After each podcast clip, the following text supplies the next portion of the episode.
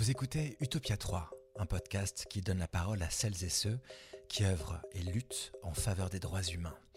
Aujourd'hui, nous avons le plaisir de recevoir l'ancienne présidente de la Confédération suisse, Ruth Dreyfus. Dès qu'on a franchi un pas, il est essentiel de savoir quelles sont les conséquences concrètes pour les gens de ce pas qu'on a franchi.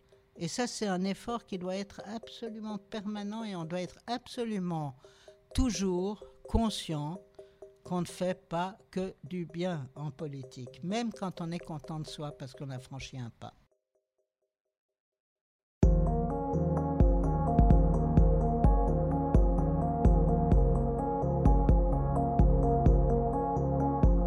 Ne jamais s'arrêter et agir, agir encore pour supporter la douleur du monde et peut-être la soulager. C'est la philosophie d'une combattante d'exception qui changea beaucoup de l'histoire politique en Suisse. Ruth Dreyfus alors. D'abord, on la trouve secrétaire roman de l'Union syndicale suisse, où elle affûte ses instruments politiques. Ensuite, vient une élection au Conseil fédéral en 93, suite à un psychodrame politique qui secoua tout le pays alors même qu'un nouveau round de la lutte féministe battait son plein. Enfin, ce fut l'accession à la présidence de la Confédération en 98, plus qu'un sacre, car elle peut bien s'en garder, Ruth Dreyfus, pour les femmes suisses, pour la vie politique du pays et désormais pour une génération entière qui jouit des combats qu'elle a su mener et remporter, Madame Dreyfus est un monument. En effet, pour avoir réussi à introduire la LAMAL, l'assurance maladie de base en Suisse, et amorcer l'existence du congé maternité, la Saint-Galloise, d'abord étudiante en sciences économiques, puis journaliste avant de choisir de monter sur le ring politique, incarne le combat des femmes mené depuis 50 ans en Suisse et ébloui par sa soif toujours intacte de justice. Utopia 3 rencontrait Ruth Dreyfus chez elle, dans son appartement genevois, un honneur rare rendu possible grâce à la 19e édition du Festival du film et Forum international sur les droits humains, le FIFDH, auquel ce podcast a le bonheur d'être associé. Je suis David Brun-Lambert et en compagnie de David et Rodonio, co-animateur d'Utopia 3, je vous souhaite à toutes et tous la bienvenue dans ce programme.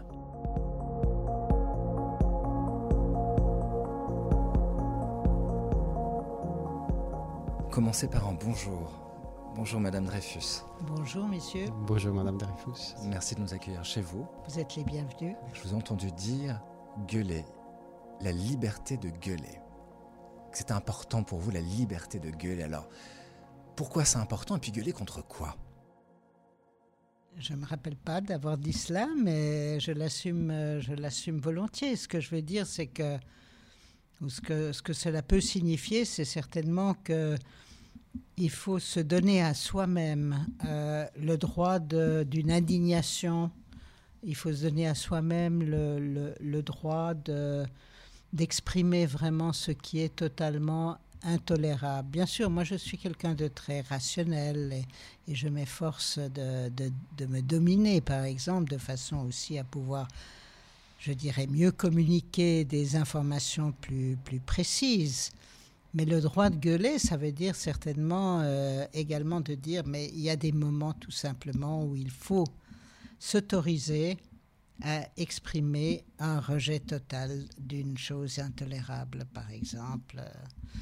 Euh, toutes, sortes de formes d'injustice euh, qui, qui, sont effectivement intolérables. Et en même temps, euh, euh, la liberté de gueuler, pour une femme politique ça, qui, qui, a fait de la politique pendant tout le temps que vous l'avez fait, ça veut dire quoi aussi l'art du compromis?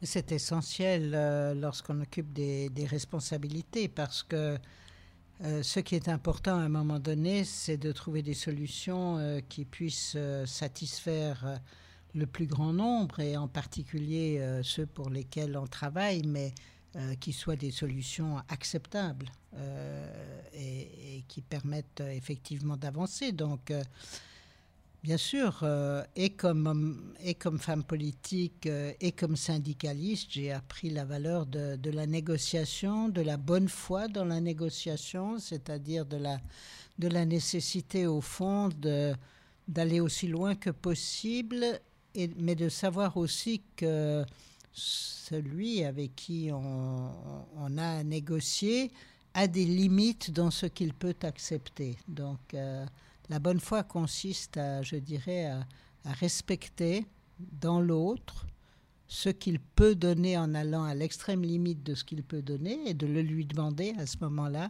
euh, mais également de s'arrêter là où on sait que ça n'est plus possible. Et quelle est donc la différence entre la persévérance et être têtu?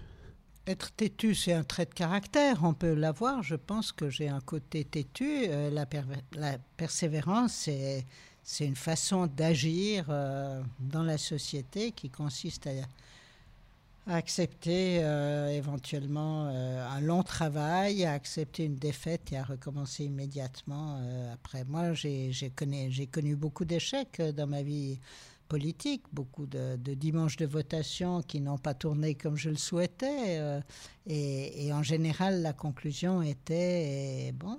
Et, maintenant, on, recommence au boulot. Mais c'est l'impression que j'ai en ayant suivi euh, et en ayant lu euh, votre, votre carrière politique. Je, je pense qu'un de vos traits de caractère est d'être très persévérante. Dans quelles circonstances, à quelle époque, pour quel combat politique vous vous êtes rendu compte que peut-être il aurait fallu autre chose que la persévérance? En fait, jamais, je crois.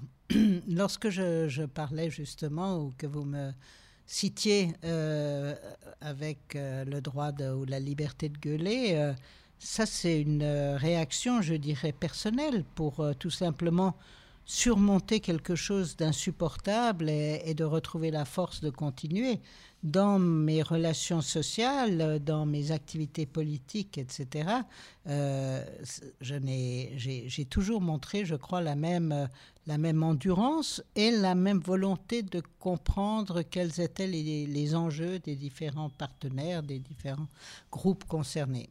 Madame Dreyfus, est-ce qu'on peut retracer un tout petit peu de votre trajectoire? Évidemment, on a énormément lu, énormément regardé de choses sur vous. Il existe une, somme assez extraordinaire de, documents vous, concernant, mais il y a un fil rouge. Euh, vous savez, la, paresse de certains journalistes pour étiqueter parfois les figures politiques, et de vous revient toujours à peu près la même chose, parcours atypique, personnage atypique. Et cette impression tout de même que de ce parcours atypique, vous avez tiré une force particulière. Mais je crois que je n'ai jamais cessé d'être intéressé par les mêmes choses. Qui sont, par exemple, si on peut les nommer Qui sont, bien sûr, euh, la vie en, société, euh, euh, les risques de, dérapage, de violence, d'injustice, etc. Je crois que c'est... Je peux remonter très loin dans mon enfance pour dire que cette quelque chose qui m'a intéressé dès le début et puis qui est resté pendant, pendant toute ma vie, euh, ce fameux fil rouge. C'est-à-dire, une fois qu'on s'intéresse et, qu'on ne peut pas éviter d'être en permanence confronté à l'idée qu'il y a des choses que l'on doit changer et, qui ne vont pas, euh, ça c'est un fil rouge. Ensuite, euh, ce fil rouge, il a chez moi pris quand même, comment dire, j'ai quand même toute ma vie durant alors euh, fait un voyage en zigzag, hein, pour parler comme Töpfer, qui est aussi genevois. Euh, C'est-à-dire que effectivement, j'ai dû euh, trouver d'abord euh, la possibilité de, de, dépasser des professions typiquement féminines, de me projeter euh, dans une plus grande liberté que celle, encore une fois, des rôles euh, et des professions traditionnellement euh, réservées aux femmes. J'ai dû donc progressivement, au fond, m'approprier les instruments dont, j'avais besoin. Et pour se les approprier, il faut aller chercher dans toutes sortes de boîtes à outils. Alors j'ai été travailleuse sociale, euh, j'ai été fonctionnaire euh, dans la coopération au développement, euh, j'ai été journaliste. Qu'est-ce que j'ai pas fait encore Et puis, et puis, oui, j'ai envie de continuer même encore à être encore des tas de choses. Mais tout ça vous a outillé politiquement, au fond? Tout ça été la recherche d'outils, au fond d'outils et de terrains euh, d'activité, euh, de, choix où on peut agir le mieux. Je, donne un exemple. Donc j'ai commencé par être euh, secrétaire, par faire une école de commerce, hein, profession vraiment éminemment féminine, celle qu'avait appris et exercé ma mère. Ensuite, je suis devenue travailleuse sociale, que ma, une étape que ma mère avait aussi franchie sans études, mais dans la pratique. Et puis, comme travailleuse sociale, je me suis dit, OK, c'est très bien, on peut s'occuper de, personnes en, difficulté, mais finalement, est-ce que cette société offre suffisamment de solutions pour que ces personnes ne soient pas en difficulté ou qu'on trouve en tout cas les solutions qui leur euh, conviennent le mieux? À l'époque, il n'y avait pas encore euh, vraiment d'assurance euh, invalidité, par exemple. Certaines institutions étaient encore terriblement contraignantes, autoritaires. donc, si vous voulez, mon expérience, c'était finalement de dire Ok, euh, c'est très bien qu'il y ait des travailleurs sociaux, mais si on ne change pas les conditions dans lesquelles euh, ces personnes travaillent et quels sont les, outils, encore une fois, qui, existent au niveau de la société, moi, ça ne me tente pas. Donc, j'ai fait, j'ai étudié économie pour, euh, là aussi d'ailleurs, comme un, instrument à la fois pour avoir un diplôme universitaire et choisir ensuite une activité peut-être plus directement euh, politique. Et puis euh, aussi, j'ai étudié par exemple l'économie parce que comme socialiste et avec un groupe d'amis, nous avions créé un journal, nous nous sommes rendus compte que nous manquions de connaissances économiques pour euh, effectivement étayer nos propositions. Donc encore un outil dont, j'avais besoin. Oui, oui, moi j'ai passé ma vie à, collecter des, des, outils et à essayer de les mettre en œuvre. Alors ça marche parfois, ça marche pas toujours. Quand est-ce que vous devenez socialiste et pourquoi? Je deviens socialiste à 24 ans euh, parce que parce que j'avais envie de, de, trouver un cercle de personnes qui pensent à peu près comme moi, mais qui ne m'imposent aucune contrainte par ailleurs. J'entends.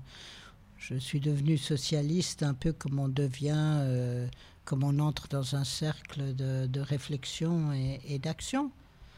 Euh, et puis le socialisme, c'est un beau mot. Euh, hein, j'avais beaucoup lu. Euh, en étant fondamentalement antifasciste, anti-nazi, etc., on cherche bien sûr de l'autre côté.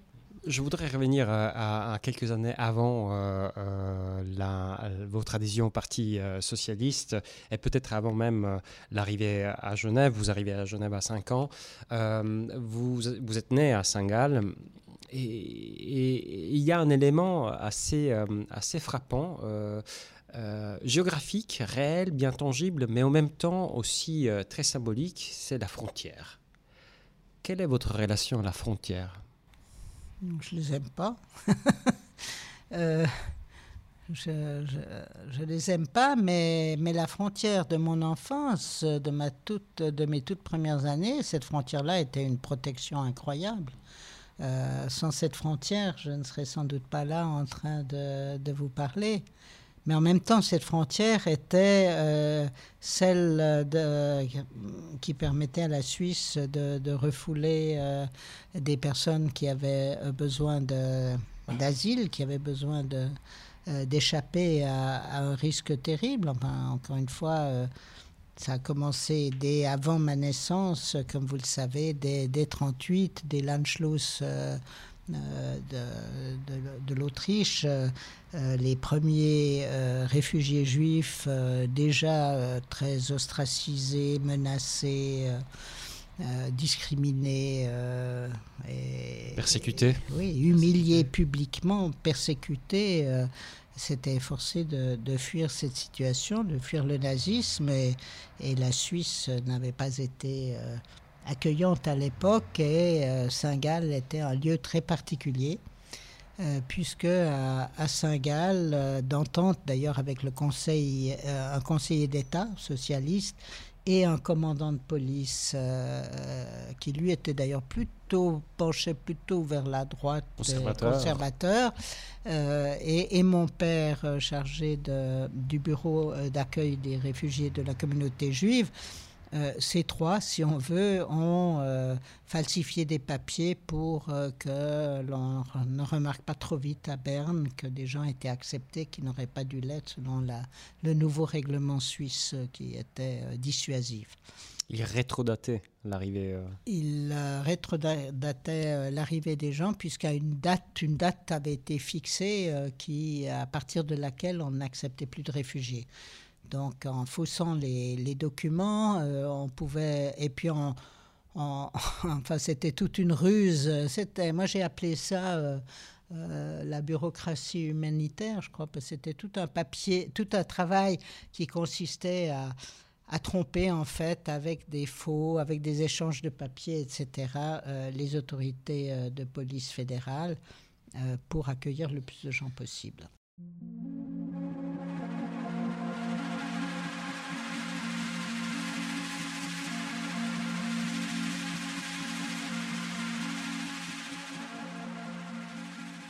Je retire de cette première partie de notre conversation deux points qui me semblent être important par rapport à la nature des podcasts euh, qu'on enregistre, qui sont autour des droits humains.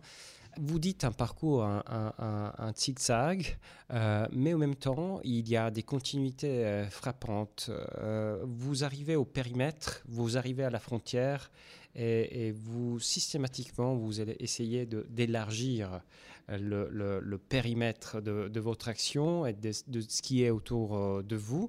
Et c'est une constante aussi de votre vie politique. C'est curieux ce que vous dites quand vous dites d'amplifier le, périmètre. En, fait, j'ai vécu presque le contraire. C'est-à-dire que ma première sensibilité, la, première, euh, mes premières révoltes euh, étaient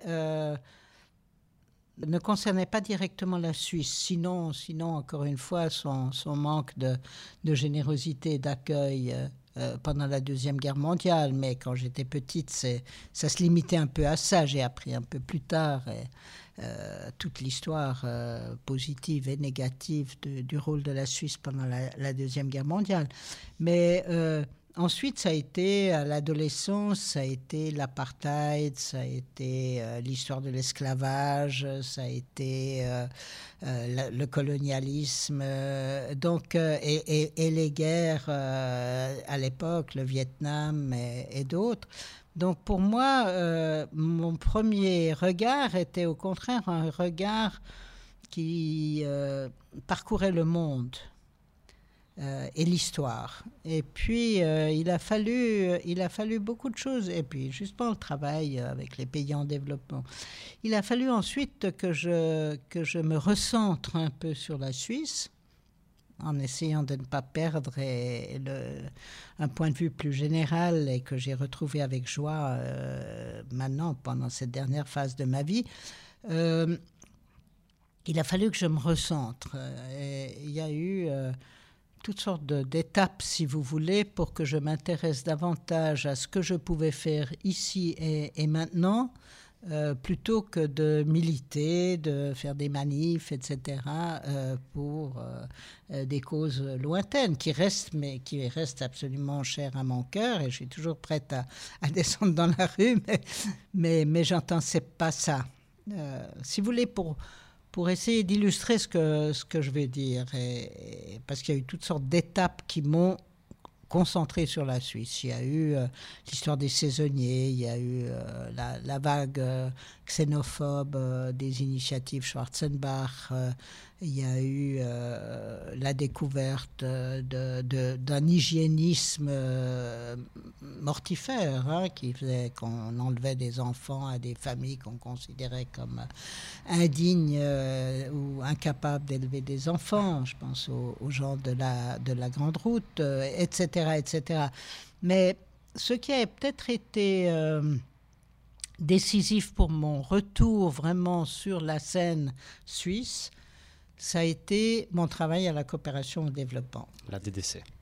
À, la DDC parce que tout d'un coup, je me suis rendu compte, on a eu quelques, quelques catastrophes, hein, euh, le Burundi, le Rwanda, euh, euh, d'autres, d'autres situations où finalement, dans des pays où on avait beaucoup euh, travaillé, finalement, euh, c'était peut-être même les personnes que l'on avait soutenues qui ont été les premières victimes de, de violences. Et, à un moment donné, je me suis dit, mais au fond, ce que je fais, ça me passionne. C'est sans doute la période de ma vie, à part peut-être le Conseil fédéral, où j'ai le plus appris et où j'étais alors vraiment aussi dans une communauté euh, d'amis euh, qui travaillaient dans ce domaine. Tout d'un coup, je me suis dit, mais au fond, je ne suis pas responsable de ce que je fais. Je veux dire, les conséquences de ce que je fais, c'est d'autres qui les, qui les subissent. Moi, je suis peinarde là. Euh, j'entends, même si j'envisageais, par exemple, parce que je n'ai jamais vécu longtemps dans des pays, je, m'occupais de projets à, distance, mais même si j'avais été dans un pays, ça tourne mal, je prends un avion et je rentre à la maison, j'entends, je, ne subis pas les conséquences de, ce que je fais et, et je ne suis au fond pas euh, accountable euh, face à ceux avec qui je travaille et pour qui je veux travailler. Et alors je me suis dit, non, ça, ça va pas. ça, ça va pas. Il faut, il faut travailler avec et pour des personnes qui peuvent exiger qu'on rende des comptes.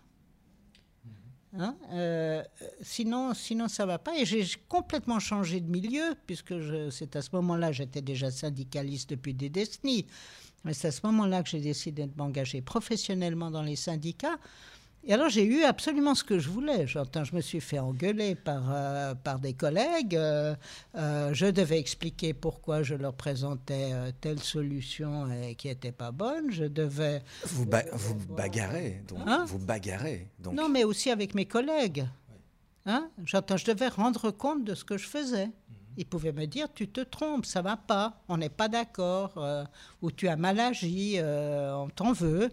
Enfin, c'était jamais très fort la, haine qu'il me portait, heureusement, au contraire, parce que j'ai aussi essayé de créer un, climat euh, fraternel, si vous voulez, ou sororel. Mais, mais là, j'ai eu ce que je voulais, c'est-à-dire vraiment, je travaillais avec des gens et ces gens pouvaient exiger de moi que je rende des comptes. Bah, c'était la même chose après au Conseil fédéral. Si on arrive à, à, l'orée des années 90, être Ruth Dreyfus, être femme, être juive, en Suisse, en termes de droit, ça signifie quoi? Et en termes de personnage politique, qu'est-ce qu'on peut faire et comment on peut agir? Mais c'est, c'est à la fois génial et, et, et décevant. Euh, euh, quand, on est, quand on est dans un gouvernement comme le gouvernement suisse, qui est au fond, pour le définir, je dirais, un conseil fédéral, c'est une table de négociation permanente. Hein. On se retrouve euh, toutes les semaines, et même si on ne se retrouve pas, euh, même, même entre les, les réunions, on se, on se parle parce qu'on n'est pas d'accord et qu'on doit essayer de trouver une solution, donc on négocie. Euh, et, sur ce plan-là, je dirais que c'est une négociation euh, permanente euh, où on essaie, comme je le disais avant aussi sur le plan des négociations syndicales, ça repose sur la bonne foi, sur l'endurance, sur l'imagination aussi, bien sûr. sur la capacité d'argumenter, sur la capacité de faire jouer aussi euh, un certain nombre de, comment dire d'influences extérieures, hein, de montrer qu'on n'est pas on n'est pas juste là, on a on, a des troupes derrière soi aussi et qu'on peut euh, euh, qu'elles vont réagir. Donc voilà, c'est tout l'art de la, de la négociation qui, qui, qui joue. Et donc, je dirais par définition, on avance, parfois on perd, parfois on avance trop peu, parfois on arrive à, un compromis, euh, on se dit ok, euh, ce compromis ça va jouer, puis on va ensuite pouvoir peut-être ajuster les choses qui marchent pas encore très bien, on verra bien, il faut évaluer. Il faut évaluer ce qu'on fait, il faut savoir quelles seront les conséquences concrètes, et puis on pourra revenir à la charge, et puis, et puis parfois ça s'enlise, et on n'arrive jamais à relancer la, dynamique. Et puis d'autres fois, au contraire, c'est un travail de. Vous savez, c'est un travail de tâcheron. Hein, euh, euh, et puis, c'est un peu de, de bien sûr. Euh, donc, on est heureux de le faire. voilà, c'est ça, être, être, surtout dans ce système politique qui est celui de la Suisse, c'est ça. Mais c'est un système auquel j'adhère. J'adhère tout à fait, même en ayant été minoritaire euh, par, euh, par nature, enfin par choix politique. Euh, c'est un système auquel j'adhère parce que, je dirais, une fois qu'on a franchi un pas, un pas, en général, il est, il est solide et il est, il est accepté. en fait, je n'aime pas les systèmes d'alternance. Hein. Je n'aime pas qu'un gouvernement fasse quelque, fasse quelque chose et puis que le gouvernement suivant euh, redéfasse ça euh, et détruise ce qui a été acquis. On, on le voit dans d'autres pays et je ne crois pas que c'est une bonne façon d'avancer. Alors la nôtre est, terriblement longue, euh, lente, elle demande beaucoup d'efforts. Et de persévérance. et de persévérance, voilà, de, persévérance. Et je dirais, je ne veux pas me vanter, mais j'entends quand je dis d'intelligence, je vais dire être en intelligence avec les gens autant que possible, comprendre leurs besoins, euh, et puis euh, essayer de formuler intelligemment euh, des propositions et de les consolider. Encore une fois, j'ai parlé d'évaluation. C'est très important, très important. Vous savez, en politique, c'est comme en médecine. Si quelque chose a un effet positif, hein, comme un médicament, il a en général, des, enfin, il a toujours des effets secondaires. S'il n'a pas d'effet secondaire, c'est qu'en en fait, il, n'a aucun effet en général euh, bénéfique non plus. Ben, c'est la même chose en politique. Dès qu'on a franchi un pas, il est essentiel de savoir quelles sont les conséquences concrètes pour les gens de ce pas qu'on a franchi. Et il faut l'évaluer. Il faut aller chercher ceux qui pourraient être en fait les victimes euh, collatérales, si vous voulez, d'un progrès qu'on aurait accompli par ailleurs pour d'autres. Et ça, c'est un effort qui doit être absolument permanent et on doit être absolument toujours conscient qu'on ne fait pas que du bien en politique, même quand on est content de soi parce qu'on a franchi un pas.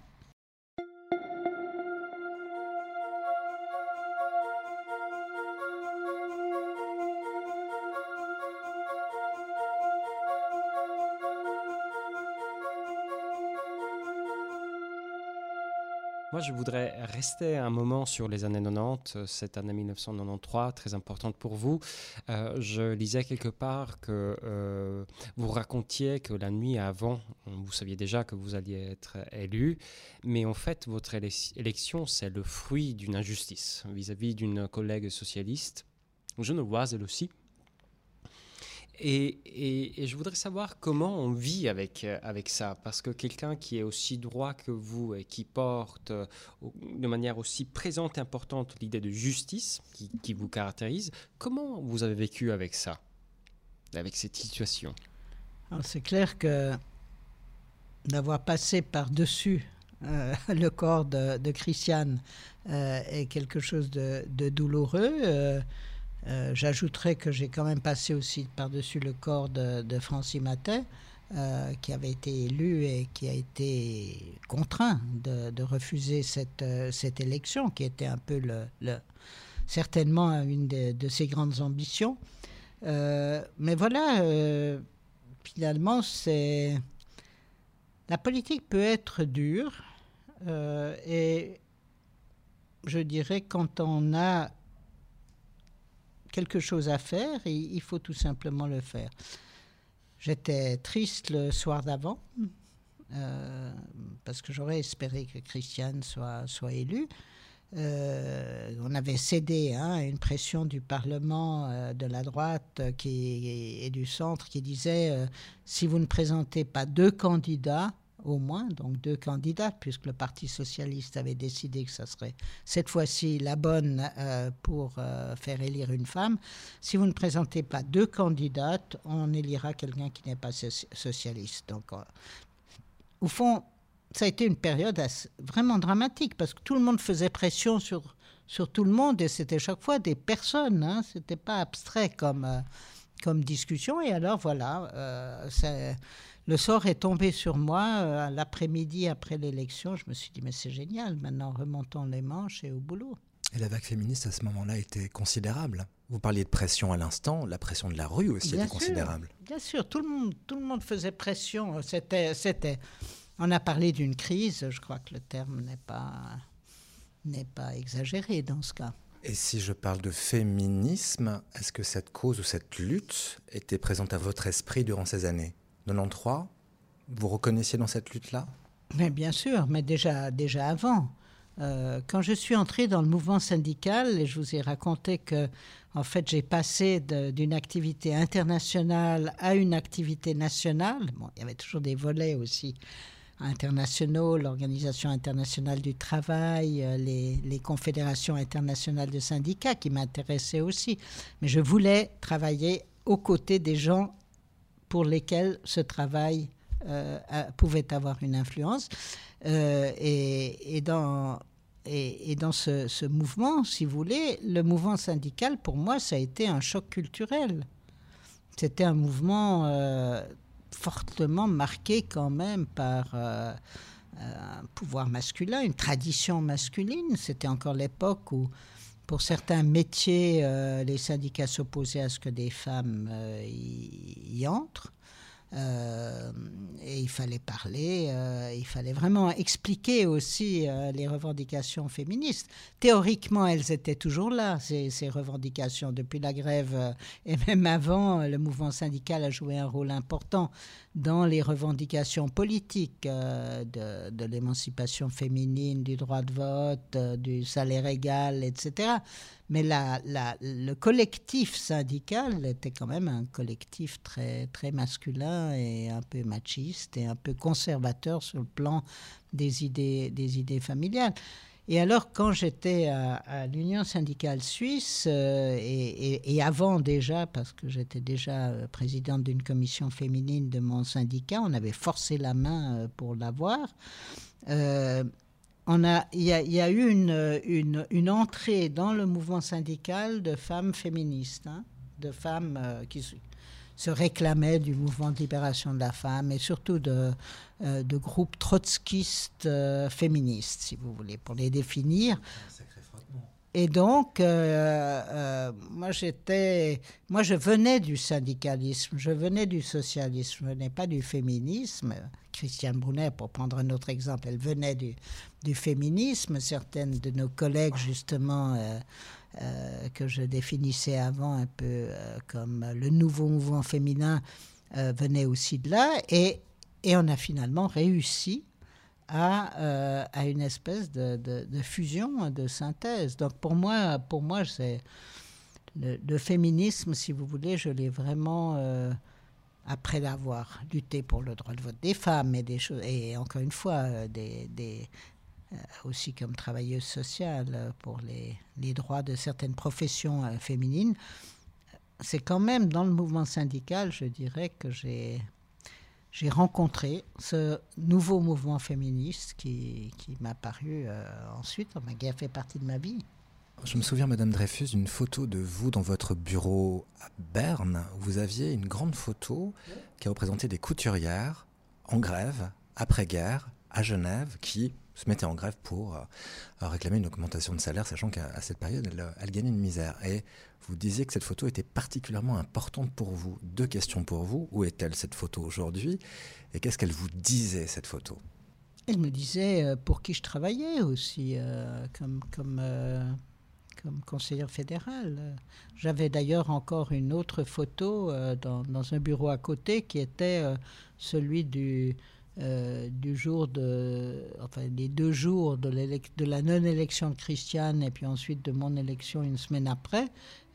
C'était des photos qui, qui, me tenaient très à cœur parce que elle me disait pourquoi j'étais là et pour qui j'étais là. Alors où est-ce qu'elles sont maintenant? Euh, Comme vous voyez mon appartement, euh, vous verrez qu'il n'y a pas beaucoup de murs parce qu'il y a beaucoup de fenêtres, ce que j'aime beaucoup, j'adore la lumière, et que les, les, murs qui existent sont en général couverts de bouquins.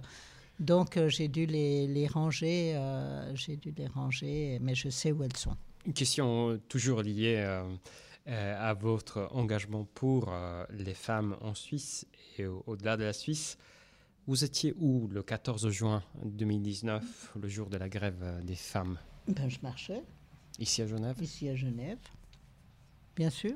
Et la semaine d'après ou d'avant, je marchais avec les Black Lives Matter. Oui.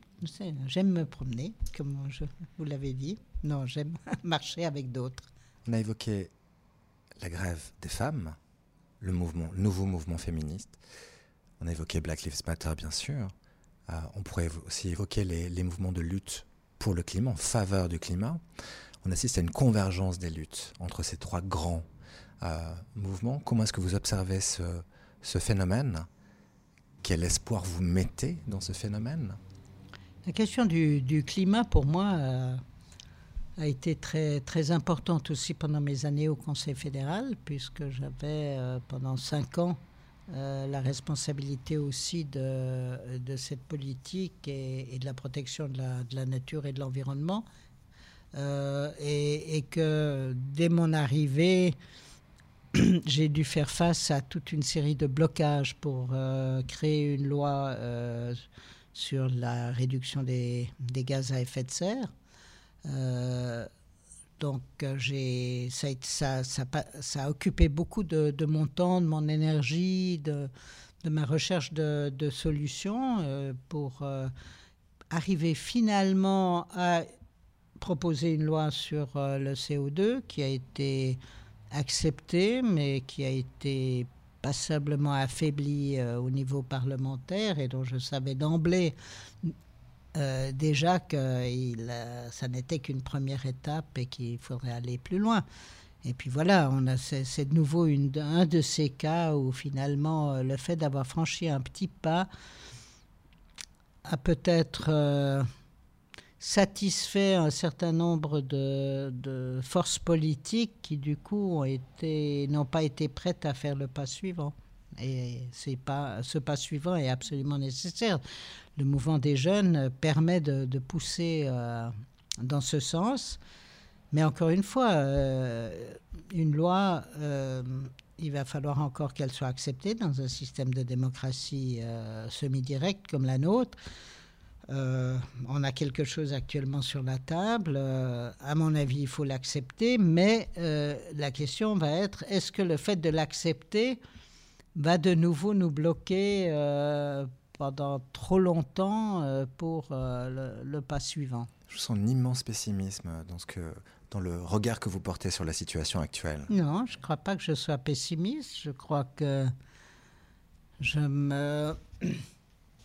Je cherche des solutions concrètes et je sais qu'il y en a et je sais qu'on en fera passer et, je m'y attache. Euh, c'est vrai que je suis je ne suis pas une femme de grande déclaration, je suis une femme d'une, encore une fois, d'une avancée têtue. Moi, je creuse un sillon et je, je le creuse avec beaucoup d'endurance. Il n'y a aucun pessimiste là-dedans, au contraire. Moi, je crains au contraire que ceux qui aujourd'hui et celles qui mettent tout l'accent sur euh, ce cri, hein, on parlait avant d'un cri, euh, soit finalement euh, trop rapidement euh, euh, déçu et, et, abandonne la lutte. je crois qu'il n'y a aucun pessimisme à, encore une fois, creuser un sillon. Au contraire, puisqu'un sillon, c'est fait pour mettre des graines. L'image du sillon me parle beaucoup et, je voudrais vous poser une question peut-être un peu, un peu provocatrice. Qu'est-ce qu'il y a de conservatrice ou de conservateur en, vous? Je ne sais pas. Encore une fois, euh, je suis conservatrice dans le sentiment que il faut bien connaître les instruments avec lesquels on peut faire avancer les choses et il faut accepter qu'elles euh, n'avancent pas aussi vite qu'on le, qu'on le voudrait et puis croire qu'on y arrivera à la fin, ça c'est l'endurance. Euh, je, ne me vois pas comme quelqu'un de conservateur, mais je suis, je suis quelqu'un de, aujourd'hui en tout cas, d'attaché en particulier à la paix, au fonctionnement, même s'il n'est pas parfait, de la démocratie. Euh, je crois à la négociation. Euh, et dans ce sens-là, je suis, je suis. Ce n'est pas être conservateur, à mon avis, que de vouloir conserver un certain nombre de choses qu'on a développées au, cours des décennies et dont on connaît euh, l'utilité, les difficultés, certainement, le côté humain, trop humain, mais en même temps euh, dont on connaît la fragilité. Ce n'est pas être conservateur, à mon avis. Merci beaucoup, Madame Dreyfus. C'était un grand plaisir. J'ai eu grand plaisir aussi. Merci.